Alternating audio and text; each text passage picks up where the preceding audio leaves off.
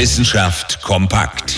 Der Osterhase bringt bunte Eier, so viel ist bekannt. Aber warum hoppelt er dabei eigentlich? Eine Frage, die sich nicht nur Kinder stellen, wenn sie den Osterhasen schnell um die Ecke hoppeln sehen. Auch Forscherinnen und Forscher in Portugal und Schweden waren neugierig. Und sie haben jetzt tatsächlich den Grund für das Hoppeln von Hasen, aber auch von Kaninchen entdeckt. Es liegt an ihrem Nervensystem.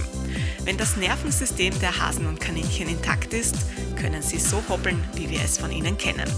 Liegt aber eine bestimmte Mutation in den Genen vor, die die Koordination der Tiere durcheinander bringt, dann können sie nicht hoppeln, sondern benutzen die Vorderbeine. Sie turnen dann quasi im Handstand über die Wiese. Ein bisschen Akrobatik beim Eier verstecken, das wäre zwar auch etwas für den Osterhasen, aber dann könnte er ja nicht mehr so schnell verschwinden. Interessante Themen aus Naturwissenschaft und Technik.